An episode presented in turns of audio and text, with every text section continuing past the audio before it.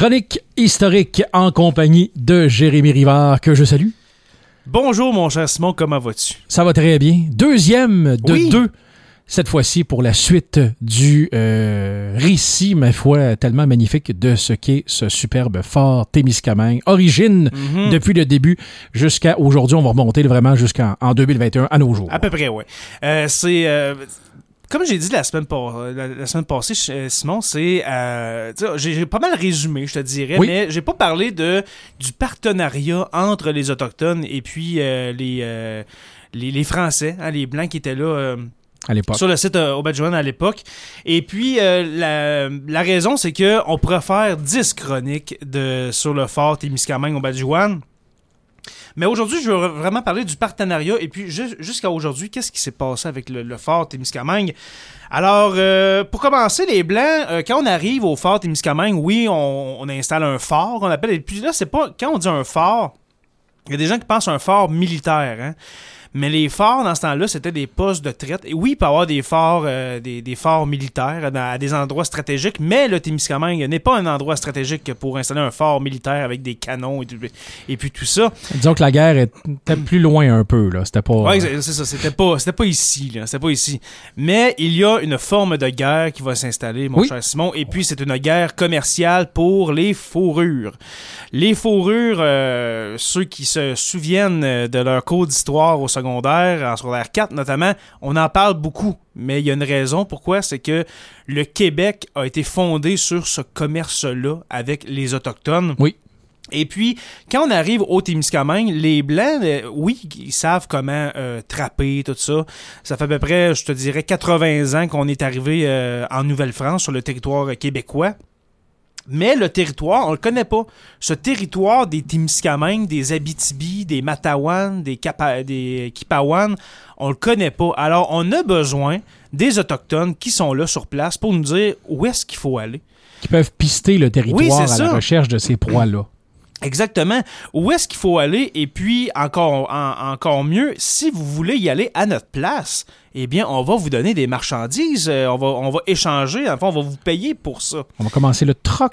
Exactement, c'est une forme de troc parce qu'il faut dire que les Autochtones, dans ce temps-là, ne, ne connaissent pas la valeur de l'argent. Il n'y a pas de monnaie quand les Blancs, avant que les Blancs arrivent, c'est le troc. Alors, on donne une fourrure, je te donne avec- euh, pour ça, je sais pas moi, des flèches, un arc. Il n'y a pas d'argent. Fait eux autres, l'argent, ça les intéresse pas. Les pièces d'or, les... tout ce qui est alg- tous les algonquiens du territoire ne veulent pas avoir ça. C'est vraiment je te donne un service, je te donne un produit, mais en échange, tu vas me donner quelque chose qui a la même valeur. Alors, euh, Ou alors presque. Ou presque, oui, ou presque, parce que, comme j'ai dit la semaine dernière, il y a eu des exactions assez, euh, assez déplorables. Par exemple, sûrement tu connais l'exemple de comment vaut une arme à feu, un mousquet en, en fourrure? Est-ce que tu te souviens de ça, non? Non. Non?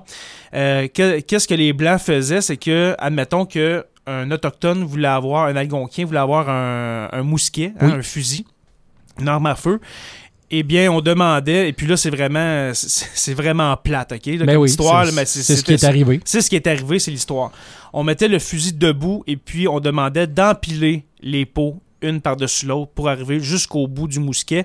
Et un mousquet, euh, ce n'est pas un 12 coupé qui mesure euh, deux pieds. Non, non. C'est vraiment, euh, ça peut mesurer, C'est la longueur ou presque d'un homme, presque. ben, et plus, et Oui. plus, c'est quasiment 7 pieds et plus. Alors imaginez le nombre de pots de castor que ces pauvres autochtones-là devaient donner pour avoir un simple mousquet. Et puis là, je ne parle même pas que les balles ne sont pas données avec. Non, non, non.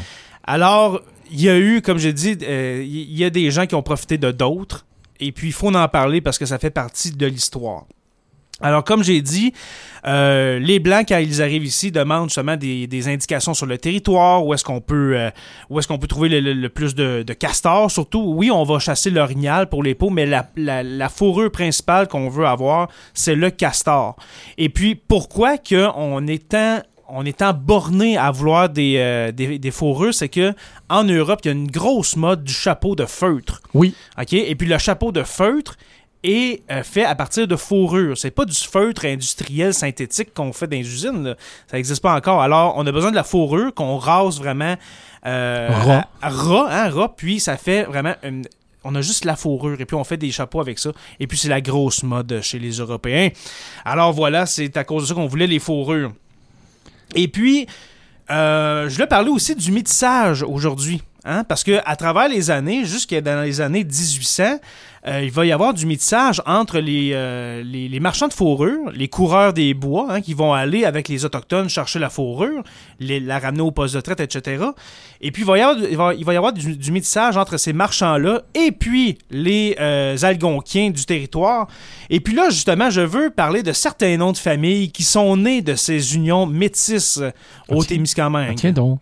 Alors, euh, sûrement que tu connais les noms de famille Mackenzie, Oui, Chevrier, oui. Paulson, Mhm. King. Bien sûr. Alors, ce sont des descendants de ces, euh, de ces coureurs des bois, je le dis entre parenthèses, hein, Oui. Entre, en- voilà, en- entre parenthèses, et avec des, des femmes euh, autochtones de l'endroit. Et puis, ça donnait cette, euh, ces, euh, ces, ces métis. Hein, que, on n'en parle, pas- parle beaucoup des métis témiscamiens. On parle surtout au Manitoba avec euh, Louis Riel, tout ça. Mais il y a eu beaucoup de métissage à cause aussi ici du, euh, du commerce des fourrures. Et puis, euh, en 1821, OK, là, je t'amène en 1821. Le fort Témiscamingue va passer aux mains de la Compagnie de la baie du Son. Est-ce que tu te souviens de la semaine passée, je parlais de la Compagnie du Nord-Ouest, il y Oui. avait une compétition entre les deux. Alors, il va y avoir euh, voilà l'acquisition du fort Témiscamingue par la Compagnie de la baie du Son. Et puis, euh, ça va finir cette guerre commerciale. En 1902, en 1902, la compagnie de la baie du Son va, va fermer définitivement le fort parce que en 1902, le commerce des fourrures, on est rendu ailleurs, c'est rendu euh, le commerce du bois au Québec, l'agriculture, mais surtout, surtout le bois. Alors la fourrure passe au quatrième, cinquième, sixième plan. ok? Alors le fort va, rester comme ça, on va laisser à l'abandon, on va rien détruire, on va laisser ça à l'abandon, et puis ça va finir par tomber, euh, tomber en ruine si on veut.